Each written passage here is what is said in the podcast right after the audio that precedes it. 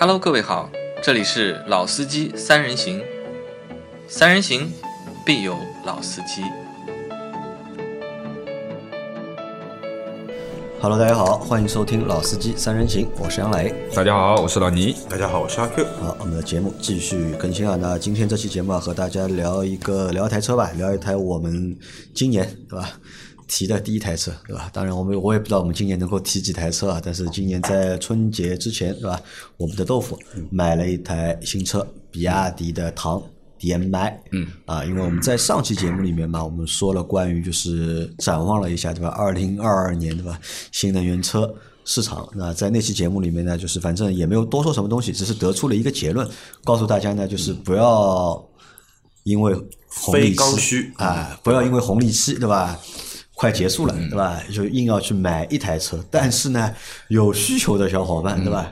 该出手时，对吧？要出手，还是要出手。那所以我们的豆腐，那在去年的就是十二月份吧，就订了一台比亚迪的唐的 DMI，然后在春节之前就把这台车拿到了。那拿到之后呢，我们因为放假了嘛，我们也没有开这个车，直到今天，呃，我们才有机会有时间拿他的车开了一下，出去逛了一下。所以今天来和大家来聊一聊这台车。那在聊这台车之前啊，就是我有两个点我想说啊，就是。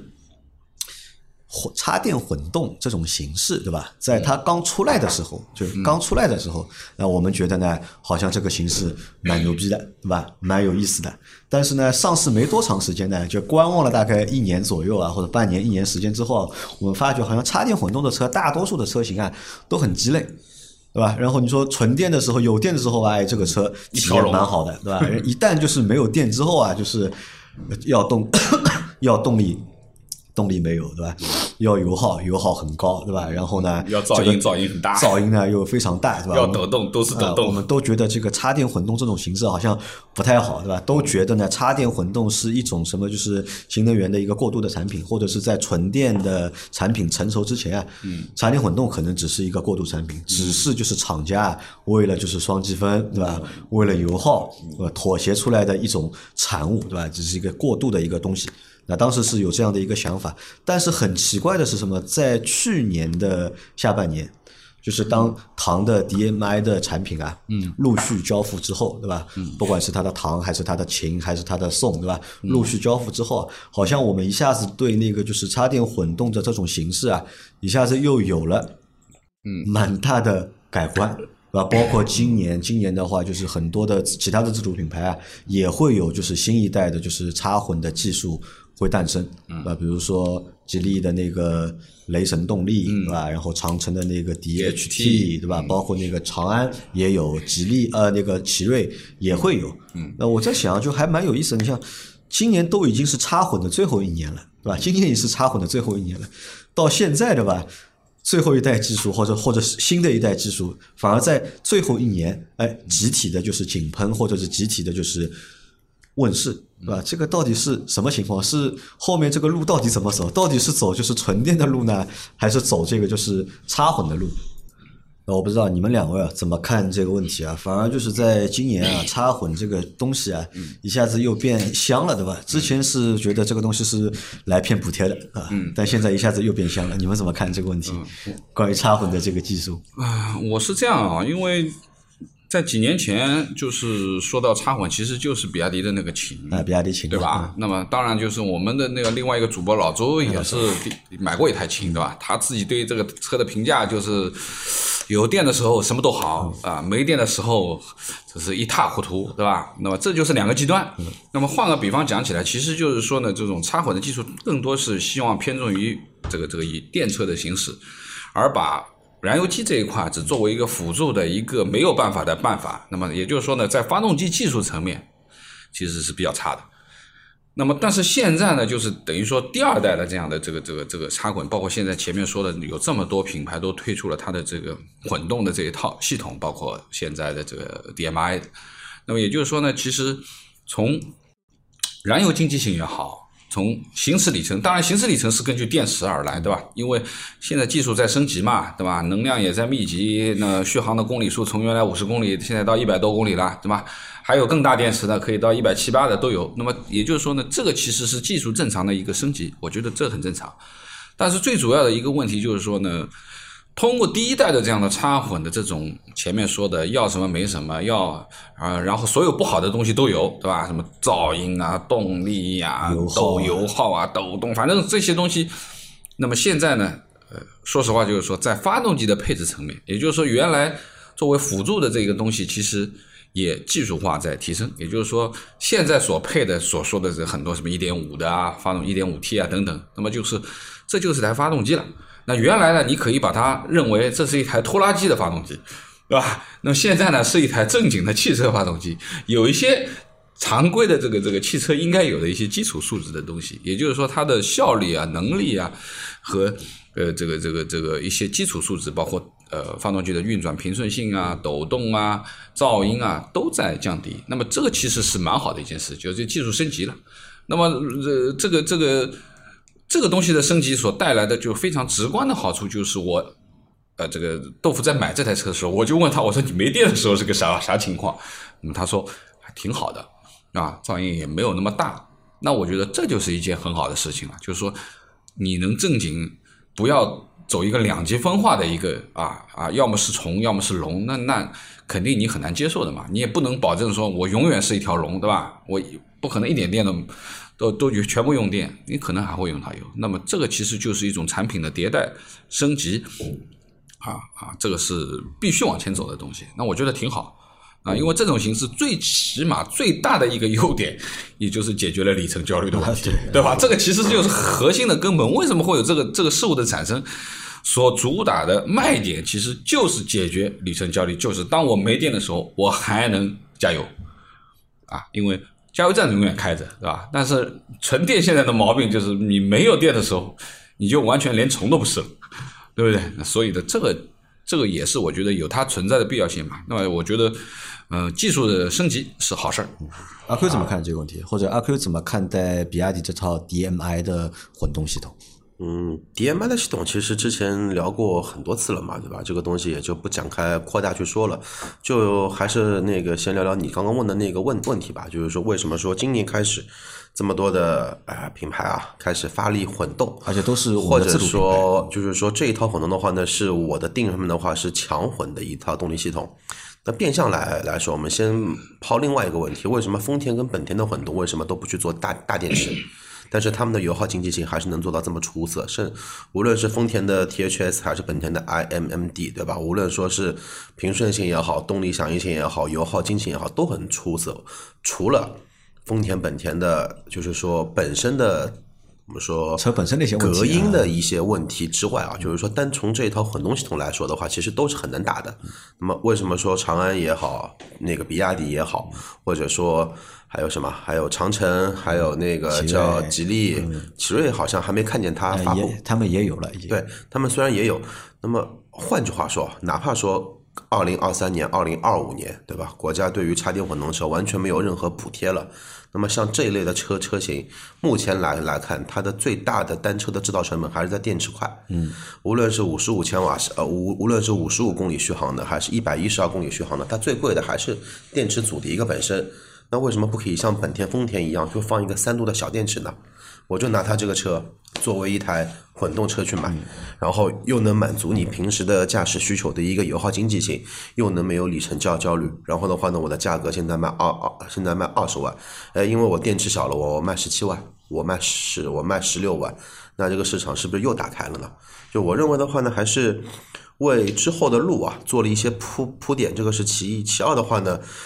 为什么会有这种插电混动的车型的诞生啊？因为从之前我们经历过，对吧？荣威五五零的 plug in，那个上海马路上还有很多比亚迪的秦，那那个时候的混动，甚至于说在之前的一些呃途锐的 hybrid、卡宴的 hybrid，就那一些不插电的混动，而且是带变速箱的混混动的话，那个时候的混动无非是从无到有。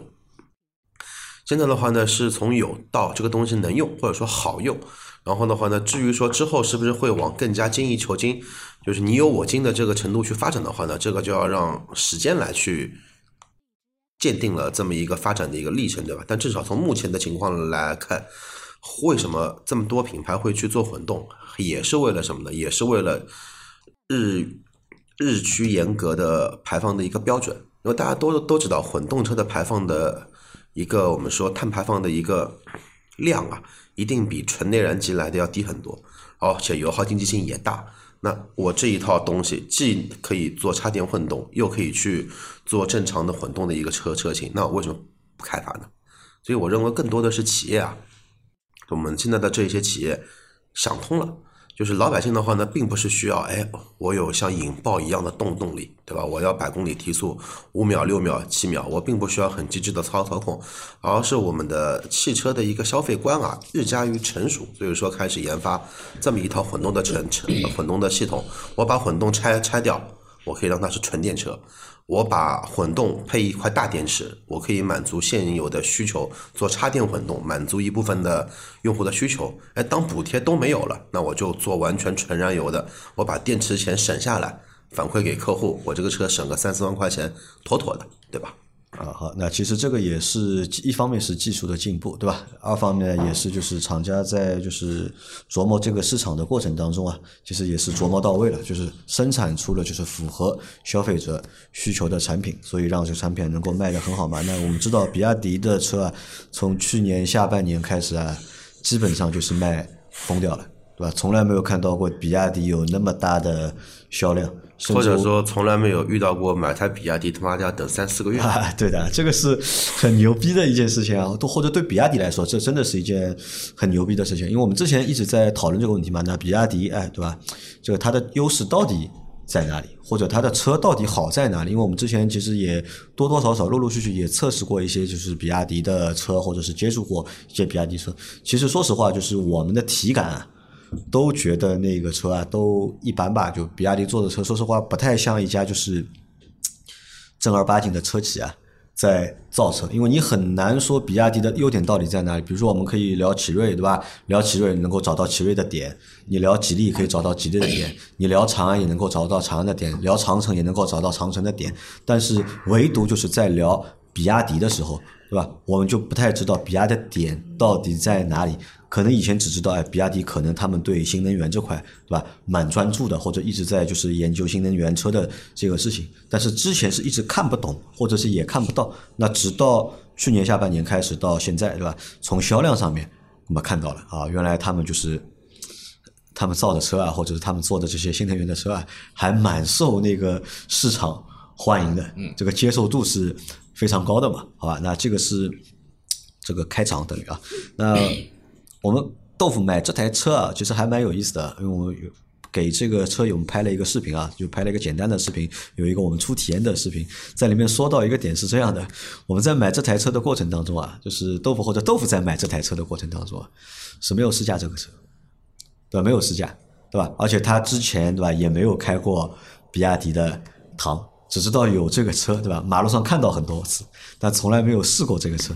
然后在没有试驾的情况下面，啊，就直接定了这个车。那我我们来讨论一下，像这种行为啊，就是理智不理智？因为老倪有没有这种情况？我在没有试驾的情况下面买车有没有？我觉得我不太会。你不太会？阿 Q 有吗？这种情况？在买一台车没有试驾过，也没有开过这个车，就直接定了这个车？有啊。你哪台车是？福克斯捷德。嗯。然后手动挡飞度，嗯，手动挡啊，飞度你是买之前你是没有开过，只开过自动挡。我他妈的如果开过手动挡，我才不会去买呢，脑子有病啊！花个十万块钱去买个这个车。哦，你是之前没有开过，他他好像是几个月就卖掉了，三个月啊，就 就改了，花了三个月时间改了，然后到第四个月车就卖掉了嘛。然后我是开的自动挡的嘛，我觉得自动挡车开起来这个车还比较有意思，对吧？然后还有还有什么车？还有第一台比亚迪 F 零也没试驾，然后这一台奔驰 A 二零，因为 A 两百一直是嘛，因为 A 二零或者说 A 没试驾车嘛，因为可能说那会儿全上海就那么一台车，然后那这个不算没试驾，你开过 A 二百和 K 二零，这个算有试驾，对吧？都不能算没试驾。那因为老老倪觉得就是你买车是肯定要试驾，肯定要试驾，而且会试驾很多辆，而且要试驾，而且不止很多辆，还要试驾很多很多次，对对吧？你买那个不同的你买那个 R D X 的时候，你试了几次啊？四五次，就试了四五次，就是分分别不同的时间去试驾，对，有雨有雨天去试的啊，也有好天去试的，也跑了地面道路，也跑了高架，就就我还是试的比较全面，各种场景都试。当然，就是你因为你每次去就要去，第一次去了不同的店，嗯，第二个呢，其实你去两三次以后。后，其实也和销售混得蛮熟嘛。嗯，那有的时候就在试驾的环节里面就相对比较宽松一点，可能呃跑一些原来不是这个不让你个这个跑的那个啊，对啊，那我说我要试一不下，或者说我要多跑一圈，多跑两圈或怎么样。那我觉得就是说。因为毕竟就是说，车子这个东西是一个嗯长期持有的一个东西。嗯因为我的习惯，买一辆车是起码要用六年，嗯甚至于更长的时间。因为我基本上换一台车就是六年到八年左右，所以呢，我肯定要考虑到我不要买了，嗯下个月就后悔。嗯，所以我还是试的比较仔细的。那阿 Q 为什么买那么多车都没有试驾？你觉得是没有必要呢，还是什么原因？我觉得还是冲动了？我觉得没什么必要，你觉得没有必要？因为车这个东西本身就是一要就是说，呃，外观啊、内饰啊，就是说基本上看了一下，对吧？乘坐空间坐坐一下能满足需求，然后基基基本上现在对于我来说的话，呃无论你哪个品品牌，基本上这个车造了。怎么样一个调性，对吧？脑海里面基本上就是说十有八九吧，基本上不离十的，反正就这么一个调性了，对吧？然后就这么一点钱，试了它干干嘛呢？试了它反而把一些缺点放大了，对吧？你买回来之后觉得，哎，心里面觉得这个车蛮好，那个时候试下来，群里面会有疙瘩在，对吧？那还不如就是什么呢？对它期望值报低一点，对吧？就这么一台车，然后开个两三年，反正最最最最最多两年半，对吧？老弟同意要换了他这个。不是我听下来的意思就是，我觉得这个阿 Q 是绝对不差钱，因为买后悔了就可以直接换，他可以直接不考虑，对吧？三个月换一台车，我是没做过这个事情啊，这个是任性。啊，那我觉得我不推荐啊，而且我觉得这个不太理性啊，我认为是不太，因为我除了买第一台车的时候，对吧，在在阿 Q 店里面买第一台车的时候，我是没有试驾，啊？然后就直接定了，就直接被他忽悠啊，了因。为那个时候我没有车嘛，对吧？因为我说实话，我觉得对我来说试驾也白试，对吧？之前也没开过车，对吧？这个车好还是坏，体验 其实都一样，对我来说都是一样嘛。我没开过，对吧？包括当时我也不会开车，对吧？虽然说我有驾照，我也不会开。那我想我试它干嘛呢？我老婆会开，对吧？我老婆能开啊就可以了。但是后来的就是买车，不管是买宝骏，我宝骏七三零我都去试了两次了，对吧？我试驾宝骏七三零我都去试驾了两次。后来的买的每一台车，其实我都是去做了那个试驾，才最终决定买这个车的啊。那但是豆腐他买那个糖也买，没有试驾。他这个盲定啊、呃原因呢呃也其实也蛮有意思的。这个这个这个不太一样。啊，这个说出来这个也蛮有意思的，因为豆腐当时对吧，向我们提出对吧，买车需求对吧，预算二十万左右对吧，然后呢，七座。要能坐七个人对吧，至少六个人六七个人对吧，要有三排的座椅对吧，然后呢，没牌照，啊，没牌照，对吧？要解决牌照的问题，对吧？当时就是我们想的时候，当时其实我们给的第一个答案应该是推荐他买那个理想 ONE，应该是，嗯，是理想 ONE 吧？当时。就好像没说预算的时候，我们是推荐那个说预算的时候，我说你去买台 M 八嘛，好了。M 八啊，二十万买然后后来他他说我没车牌，啊没牌照啊，说没车牌嘛，要不就没办法就喂马继续开开嘛，好了，我说。那你看要同时满足对吧？这几个条件，嗯，我们市场上看了一下对吧？我是觉得就是说这个条件的顺序应该是这样：第一，没车牌照啊，没这是牌照第一顺序，啊对，对吧？因为这个没办法解决的一个事情，对不对？也就是说，你的这个选择范围就是纯电和插电里面去选了啊，然后在这两个维度里面再考虑价格、啊，价格、空间，空间是吧？要六座或啊，者七座空间它是放在第二位的，啊。第二位那就是第二个啊排，它它一定啊它一定要新能源就是七座对吧？新能源七座，二十万预算。其实这个这个流程是这样子的。说实话，今天我们在聊的这个东西，我觉得就是，呃，为什么、呃豆腐没有去试驾就直接选了，就是因为这台车是符合这三个顺序，没有任何的问题就的。这个车是唯一一台能够满足他需求的，嗯，一台车啊，那就所以他选了这台车。那选完之后嘛，因为我们之前都没有试驾过嘛，所以我们也比较好奇啊。因为这一代唐等于是新的唐了，因为我家里其实是有一台，我妹夫有一台就是第一代的，就上一代的唐，就老的那个唐，对吧？那个车我说实我开过，对吧？呃说实话呢，就是印象其实还可以。就当时啊，就你们有没有印象？就当时唐刚出来的时候啊，其实那个车其实是比亚迪的比亚迪的一个旗舰车型。对的，当时唐是比亚迪的旗舰车型，对吧？比亚迪把所有的这种宣传的资源啊，其实都用在那台唐上面。我当时记得唐好像还有那个很奇怪那个版本，有有带那个数字的，什么什么五多少还是四多少，就五四二啊，就号称这个车对吧？加速有多少多少啊？那当时我妹夫买了这个车，我当时就问他，我你你为什么买？这个车，因为我妹夫本来想买个什么呢？他本来想买个奥迪 A 六，嗯，对吧？他一直我之前一直在陪他看那个奥迪，对吧？陪他去四 S 店去试，对吧？然后最后呢，他和我说车买好了，我说你买了，最后买了 A 六哪个版本？他说我买了个比亚迪唐。我想啊，你本来买 A 六的，怎么现在一下子变成比亚迪唐了？哎，他说我看到广告里说，对吧？呃，这个东西就是五四二了。那新能源，对吧？然后就是 五秒四驱两种驾驶模式，对吧？两种驱动模式，对吧他？就当时就买了这个嘛。后来那台车开到现在，但说实话呢，那个车只是体验的时候，只是觉得有点点呃空间还可以，我觉得嗯空间还不错。但是除了空间之外，对吧？那么燃油经经济性，那么也算不错。但是第一代的那个混动那套技术啊，嗯，说实话就是蛮糟糕的。其实有电跟亏电，它的油耗表现是截然不截然不同。有你只能有电的时候去开那个车，没电的话，那个车就不太行了。因为那个车的话呢，我实际的话我没开过第一代唐，因为对第一代的比亚迪的秦真的印象极差，嗯所以说的话呢，唐我就没开。然后有一次我打了一台网约车，是一台唐的车主，然后他平时就接接网约车嘛，对吧？然后坐了一下，跟他聊了一段路，然后他说这个车嘛，就是反正。平时他就是每天充电嘛，每天充电纯当年的话大概纯电跑个四五十公里这样子，四十来个公里吧。然后如果说没电的话，这个他说确确没电的话确实油耗会比较高，然后的话呢车子的抖动也比较大。因为那天我坐那台车坐后排嘛，然后就明显感觉这个发动机一旦工作啊，我操，整个地板都会有共振，就这种感觉其实特别不好。啊，那我们看啊，和豆腐有同样需求的小伙伴，我相信啊，应该还蛮多的，嗯，对吧？那当你要同时满足这些条件，当你只能选糖的时候，对吧？嗯，那么我们来告诉大家一下，对吧？我们来说一下我们今天的体验，看看就是这几个纬度啊，是不是能够得到一个就是真正的满足，好吧？那首先价格，那二十万买一台中型的 SUV，对吧？那我觉得这个价格呢还是蛮合适的，对吧？不管你是买油车还是买电车，因为如果我们真的花，你看花二十万要买个电车的话，买得到啊买得到啊？买谁 P 五？P 五啊，P 五是个轿车，啊，轿车要买 SUV 啊，领跑 C 幺幺，领跑 C 幺幺 ID 四。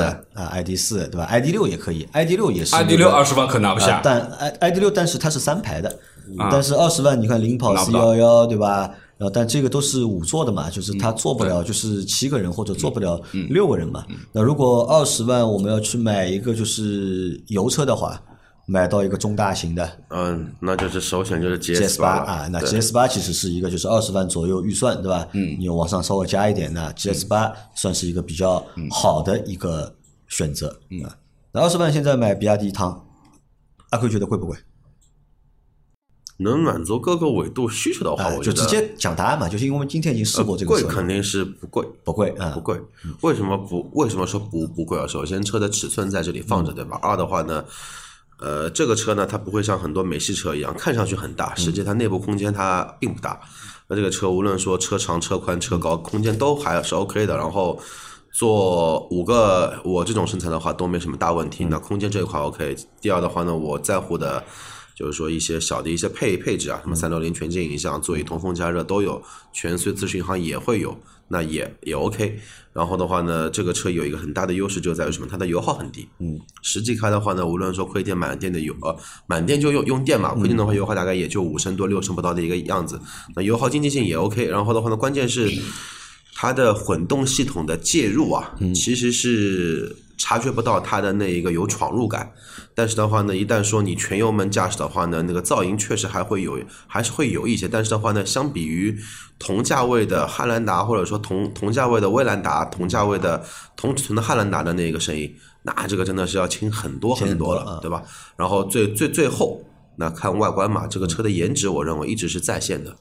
颜值是在线的。对啊，那阿 Q 一口气把这台车的三个优点就说出来了。就第一个优点就是这一套的就是 DMI 的混动，是没有问题的，OK 的，对吧？因为它不会再像之前的一样了，就有电一条龙，没电一条虫。不管你是在有电的情况下，还是在亏电的情况下，这台车的就是动力的表现，或者是油耗的表现，都是比较没有反差那么大的啊，像一台新能源车或者是一台新能源车应该有的表现啊，这是第一个。第二个就是空间，对吧？阿 Q 坐五个人的话，阿 Q 对吧？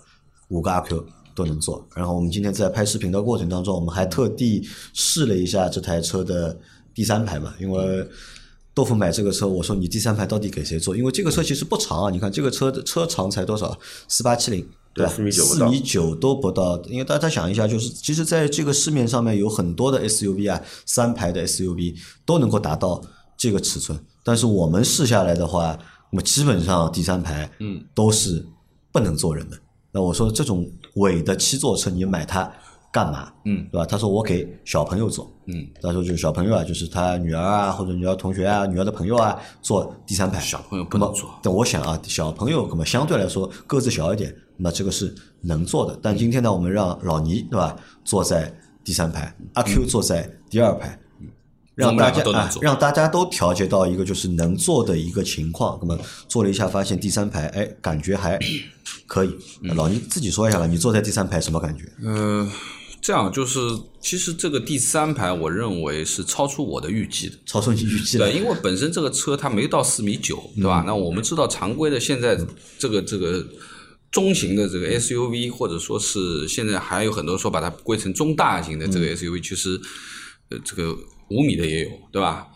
那么从这个空间上面去看的话，其实这个尺寸应该座椅上面没有太多的这个空间，嗯，但实际的情况是我试下来以后，我觉得，哎，这个第三排能坐，啊，但是呢，前前面这个这个豆腐在说的，说要把小孩放在第三排，我认为这是不安全的，啊，从为严格讲，第一个第三排它没有儿童座椅的固定，不他小朋友很大了已经。呃，嗯小朋友很大，没到十二岁都不行，没到十二岁以内的都不行，对吧？那么，因为只有第二排它才有安全座椅的这个、这个东西了，因为现在法规是这样子的，对对吧法规这么嗯？当然就是说你特别情况特别处理，对吧？那么我觉得就是说，呃，以我的身高现在一米七五，对吧？这样子的，我觉得第三排我坐着，我觉得能接受，对吧？但是你说这个能接受呢？啊，你说让我跑一天的长途这样做，那肯定这也不行的，对不对？但是基本上在一两个小时之内的这个旅途，我觉得呃后面做没问题。那么得益于两个部分，为什么说能？第一个，你说它小呢，其实它的腿也是碰到的，但是这个碰到不是那种要把你挤压起来的，而是你相对比较放松的脚碰到了前排这个第二排座椅的后背。但是它的好处是它的这个座椅下面是镂空的嘛，也就是说你的脚是可以穿进去的，啊，对吧？脚脚可以插脚可以插到前排，插到第二排座椅下面，那也就没有这个问题了啊。这是第二个，第一个问题。第二个问题是，它的后排角度可调。嗯，那一旦可调了以后，其实你的活动空间就会比较大，你的姿势也就相对比较自然一点，嗯不是像有一些。呃，这个车型它的第三排是一个固固定定的一个卡扣，对吧？你要么就有，要么就没有，对吧？那么这样子的话呢，相对而言灵活度会高很多，这是第二个。第三个是得益于这台车，我对它的这个总体评价就是座椅的柔软度和承托，我觉得是比较好的。座椅的舒适度。啊，对了，要不管是第一排、第二排还是第三排，那我觉得这个都是挺好的。特别是第二排坐的，我觉得，哎，我感觉第二排坐的比第一排还还还稍微好一点啊。那么特别是第三排呢，就是说，虽然它是一个坐姿相对比较低的第三排，就是说，呃，脑补一下吧，反正像小马扎一样的坐姿，因为它离地这个座椅离地也就是差不多。呃，就是你五指张开一哈口的这样的一个一个高度啊。那么，但是它得益于它的坐垫相对比较柔软，也就是说，你屁股坐上去的时候，并不是说一个屁股尖儿去成立，而是哎，它有一点点陷入进去的感觉。也就是说，你的力的分散会好一点，而不是说有一些呃又是坐姿低，像小马扎一样，而且座椅又相对比较硬，顶在那里的话，那你肯定是坐不了的。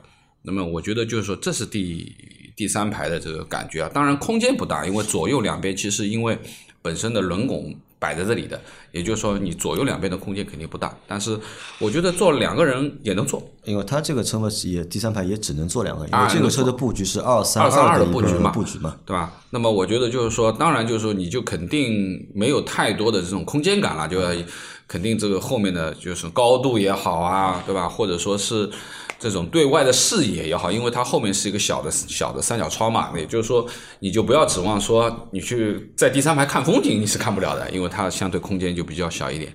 另外一个呢，就是说也有缺点的，就是说这个第三排相对它做的比较低，嗯，也就是陷在里面的一个感觉。也就是说，如果说你是一个晕车的人，有一点晕车可能性的人，你这个第三排可能会晕。啊，因为他这个也没办法，对吧嗯因为它第三排的头部空间，他要考虑这个头部空间嘛。如果帮你这个椅子你坐的高的话，你这个头就不行了嘛，头要但是顶到头了。有一个问题，就是像这种第三排，肯定会面临一个什么问题呢？就是当你把这个姿势，特别是它的靠背、仰角调大了以后，那你的头基本上就是在后玻璃窗上面了，就它离后玻璃窗会比较近一点。安全性这个是从安全性的角度上考虑，对吧。呃，很多 MPV，比如说像奥德赛啊等等这些，其实也是这个问题，对吧？它后面能装东西吧，能装的，但是它就离后面比较近。那对于追尾上面，其实还是有一些安全的影响这一部分东西。其他我觉得没没有太多的问题。那反正豆腐买这个车啊，他要的三个点，嗯那在这台车我们出试的过程当中啊，啊全部满足了，嗯，对吧？新能源车有牌照啊，有牌照？七座嗯又是二十万又，是二十万啊，而且各方面都还可以。那这个车对吧？我们刚刚说的都是优点嘛。那你想一下，那后面我们来聊一聊这个车的缺点，好吧？嗯，就你们觉得这个车有哪些缺点，让就是想买这个车小伙伴能够有一个就是心理准备，对吧？对，先说最先来吧，阿 Q 是吐槽大王嘛。先说最大的两个槽点吧，然后一些小细节，我认为就没必要去多聊，就聊这两点就够了啊。一，这个车轮胎实在用了是太选的不合理，选的不是说不合理，轮胎没有不合理，而是轮胎实在品质有点拉垮。就是说这一台比亚迪唐 DMI，我觉得你看过轮胎牌子吗？看过了，所以 很正常，看过牌子就觉得。是什么牌子的？因为它是加通的一套，就是说那个 SUV 的轮胎，但是这一套轮胎的话呢，在加通的品系里面，它本身就是属于一个中低端的一个产品，所以说呢，因为唐的其实它车身本身的一个物理的隔音降噪，其实做了我认为可以用优秀来这样进行一个评价，但是一旦说车子滚起来，只要你车在滚，无论十公里到一百二十公里，这个车的胎噪真的是有一些逆天，感觉跟这个对吧，做了一台。呃，做什么？做了一台喷气飞机一样，就是你坐经济舱的那种感觉，就就就是这个胎胎噪，很夸张的一个胎噪。那么这个是其一，其二的话呢，就比亚迪啊，现在我认为其实哪哪都在进进步，但是除了内饰之外，内饰没有进步这个内饰实在是哎，那但上次我们去试驾那个宋 plus 的时候，不是你觉得它的内饰进但宋？Plus 的话，它是新一代的设计语言嘛，然后宋 Plus 和海豚的内饰，我认为配色和设计啊，还比这台那个叫唐 DM 来的要出色一些、出彩一些。但是这一套唐的这一套内饰，实在是就感觉就是哪哪都，你说很很操作起来很麻烦吧，也还好，但是就看起来。觉得有一些奇怪，因为它虽然说仪表台整个都是用皮革的包裹，但是那个皮革一看就知道是那种地摊货的那种皮皮革。相反，它把感觉质感很好的翻翻毛皮做在了门把手上，跟仪表盘的啊下部分是翻毛皮。你一样做了，把上面包成翻翻毛皮，质感会强很多啊！而且它上面的那一个皮革，你真的看上去就是那一种革，就是那一种劣质皮鞋的那一种革。然后这个是我认为，包括它的配色，配色我们一直在吐槽比亚迪的颜色的搭配，就是还是有一些嗯俗，有点俗，有点俗。这个俗真的是俗俗俗到有一些破天际的啊，这个是比较大的一个吐槽点。还有就是老倪一直在说的，这个让老倪说吧，就这个底底盘，啊。好，阿 Q 前面讲了这个啊，他因为呃，大家听我们节目就知道，阿 Q 讲话其实是蛮极端的啊，我觉得也没有像阿 Q 说的那么差啊。那么有一个观点是相同的，就是因为我一直在说比亚迪不太会做内饰，内饰设计上有有点问题啊。啊，不管它是老一代的还是新一代的，这最基本层面就是说，我觉得就是它从颜色的搭配这一块的东西，我觉得是有一点点问题的。就是说你，呃不太合理吧，或者说看上上次那去不舒服。个宋 Plus 老秦也呃老倪也觉得就是不太好，呃，我我也觉得，因为整个比亚迪从汉也好，对吧？因为你轿车是汉是它最贵的，对吧？那包括唐，对吧？那包括秦，那么就是说它的这个配色，就是说同样都是自主品牌，为什么你就觉得吉利现在的这个哎配色搭的这么好呢？哎，它的设计、它的配色，它能让你感觉有高级感、有舒服的感觉。其实材料两个我觉得是一样的，对不对？但是它的这个设计上面的呃这种层次感、立体感，包括它这个颜色拼皮，哪怕你说我是拼皮，那拼皮是什么颜色拼什么颜色，这个也有讲究。嗯，所以这一点我觉得是比亚迪我觉得不太好的东西，对吧？那大家这个这这台车也是仿皮，那皮质质感很好，这种仿皮感觉就像真皮一样，而且很柔软、很纤细，对吧？就像超纤皮。那么这个上面没问题，包括前面我表扬它的就是它的填充物、它的座椅的舒适性，我觉得都挺好的。但是就是它的颜色搭配，让你感觉到不太对，或者说是不太舒服啊，不协调。那么另外一个呢，就是这样的一台家用型的七座的这种大 SUV，对不对？那么本身它不是主打运动路线的一个东西，对吧？那你开起来，阿 Q 开了就知道，这个车绝对不是跑运动路线的啊，不是玩操控的这种路线。那你就把它做的更家居一点，居家一点啊，对啊，更氛围感像一种家用车啊，舒适一点的感觉。那特别是我说我我买车我不太喜欢买深色顶棚的车辆，因为我觉得深色顶棚的车辆头部的压抑感会比较大。那你家用车就是非常明朗，非常感觉很很清新的这种开阔的感觉，对吧？很舒适的感觉，很温馨的一个感觉。但是它用一个深色的顶棚，你这个这个压迫感就来了，对吧？它下面又是一个棕色和黑色的拼皮，对吧？那么这个棕色呢，也不是我们说宝马的那个棕，感觉很高级的那个棕，它那个棕也讲不出来的这种感觉。那么，呃，这个是它的一个问题。还有就是里面有一些大面积的这种高光键，啊，高光键就是指纹收集器啊，特别是在中控的这个这个扶手这一块，那这个地方是经常会摸的，对吧？那你如果说你不配一块好的这个布的话，那我相信肯定看上去就是全是手印子，对不对？那这是这是它的一个一个问题，就是说内饰层面，还有就是一个全景天窗现在所配的这个遮阳帘，它是一个透明透的啊，也就是很薄的一层布啊，也就是说你到夏天的话，你这阳光是可以打进来的啊，也就是说它的隔热的这个效能会差一点，对吧？隔光的效能会差一点，那么这也是它的一个一个问题。那么还有呢，就是座椅的这个长短和舒适性层面，我觉得呃中等吧，不算短的，但是也不算长的，就是说可能对于我的要求而言还差那么一点点，但是承托性嗯都很好，舒适性还可啊，都很好。那么说一下乘坐的这个这个感受的话，就是我是先坐，有阿 Q 再开，我是坐在第二排。那我上去以后，我就感觉门一关，我觉得嗯，声音和外面差了很多，静谧性不错，对吧？就是你在关门这一刹那，你能感觉到你的声音隔绝了。那这个取决于什么呢？就是说它的前排是隔音玻璃，对吧？后面是一个呃呃不是隔音的这个玻璃，但是它的门板关上以后厚重感是有的，就是隔音做的还是不错。我说还没有发动呢啊，就是关门以后你能感觉到它的隔音做的很好，也很厚实。那么呃，乘坐的时候的感觉，我刚开始坐上去，我倒觉得哎，软硬舒适还可以，因为那段路蛮平的，我没感觉到。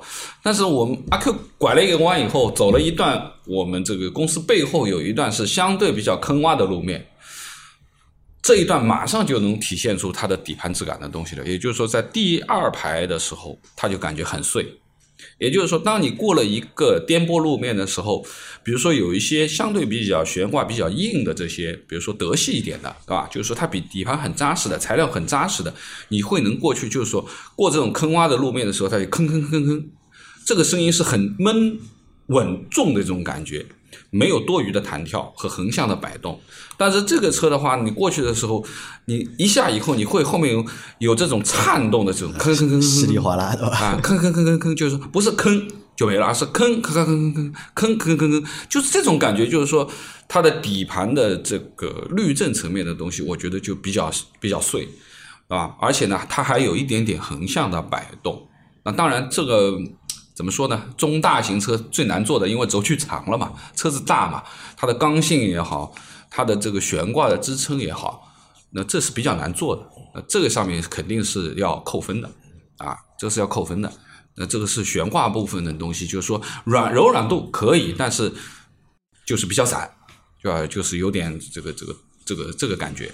那么，嗯，坐到第一排，那相对要比后面，我认为好两个等级。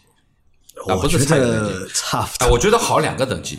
那么怎么说呢？就是说第一排会好一点的，啊、但是呢，你还是能感觉到这个滤震的这个这个后面的这种多余的震动，还是能感觉到。不是说有的人说，哎呀，我只有在第二排有这种共振的感觉，第一排没有，那第一排它也有，但是很相对小一点啊，阿 Q 相对小一点啊。然后呢，方向盘是偏重的啊，它这个方向盘是偏重的，而且刹车也重，油门也重。那个刹车不能说重，因为现在的话，电车基本上都是用的那个叫什么的那个电子刹车那个助力嘛，所以说它那个电子刹车的助力的那个逻辑啊，它跟那个传统的那个真空鼓的那种逻辑还是有些区嗯。别，包括跟其他的电动车，还是有些区别，就是说它会忽软忽硬，但是这个忽软忽硬的话呢，它的形成就是说刹车的那个触点跟脚感嗯。会。呃，会影响脚感，但是它不会影响它的制动性。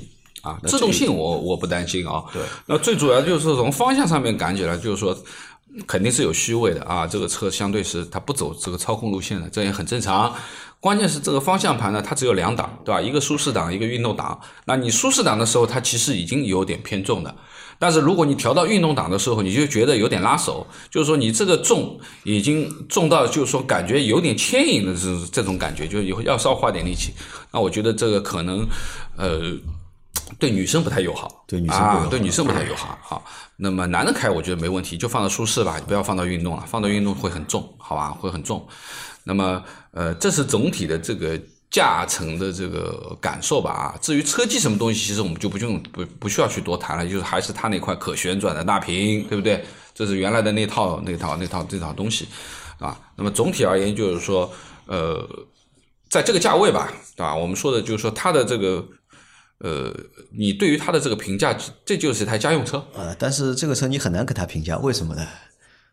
就它一台车，对吧？你你没有就是可以和它横平的，就是车型去做对比的。但如果说要把燃油车放进来比的话，那我真的是客观的来说，或者说主观的来说，我觉得 GS 八在各个维度都比它来的要更优秀，要好啊对，都比它来的要优秀。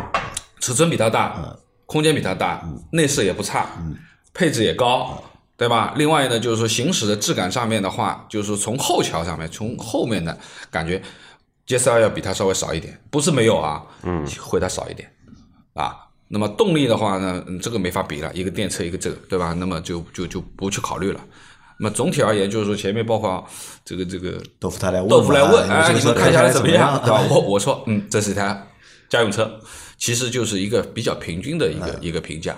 啊，我倒是这么看的。这个车的话，我觉得从两个点我们去看吧。就第一个点，如果真的是要满足前面说的那些要求的话，对吧？要有牌，要满足牌照，满足空间，对吧？满足油耗，对吧？那这台车这些点都是能够满足的。那你这些点能够满足了之后呢，你就不要再去奢求就其他的点了。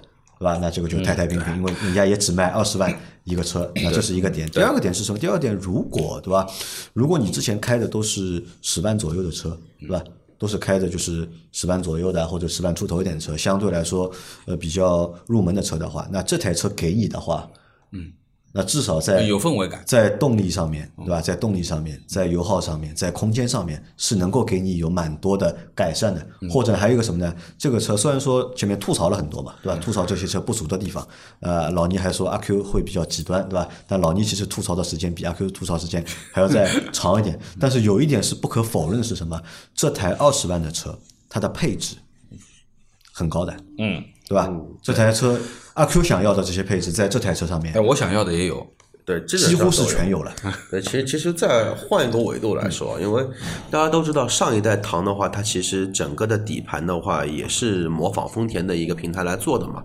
那么如果说把它当年的模仿对象汉兰达来跟现在的唐 DMI 去做一 v 一比较的话，那我真的认为唐 DMI 在很多维度都要比现款 THS 架呃不那个叫叫什么 TNGA 架构平台的汉兰达更加有优势。除了一些人体工程学啊或者说细节方面。细节方面，会包括底盘的调教方面会有一些缺点之外，但是很多的维度，嗯包括隔音、降噪、配置，或者说一些内部的一些座椅的舒适度这一块，其实都完完全全都会比汉兰达来的要更比汉兰达更强更。出色一些。或者说，再换句话说，汉兰达在北美他妈就卖个二十来万人民币，那其实那个车就值这么一个价格，但是那这个阿 Q 的这个评价已经很高了，对吧？对吧？如果唐对吧，这个体验对吧，在百分之七十的纬度对吧，可能会比汉兰达要来的更好一点。那这已经算是一个，我觉得算是一个对这台车的一个很高的一个评价了评价了，好吧？那所以就是节目最后啊，还是给大家就是和大家说一下，就如果买这个车的话，就是我们看了一下，因为这个车目前是有两驱和四驱的，就是版本嘛。对。但我们看下来呢，这个车其实你买个两驱就足够用了，就没有必要去买四驱的。但是它两驱里面它还分了三个版本，对吧？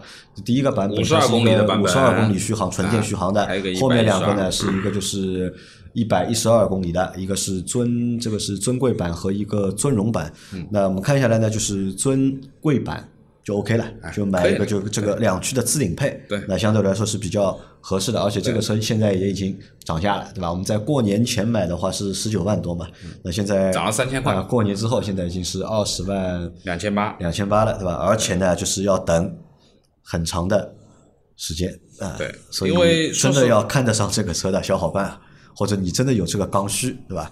那也不要纠结了，我跟你说，也没什么车好让你纠结的，就去选吧，就这个车了，没什么就是太大的没什么大毛毛病的车。因为这两台车中间差价差了一万七千块钱嘛，嗯差了一万七千块钱，其实差的是什么呢？就是一个是真皮座椅，一个是仿皮的。那前面我们说了，这个仿皮其实真的不差，嗯手感也蛮挺好的。那我觉得从维护保养上面，其实你真皮更需要打理一点，对吧？这是一个。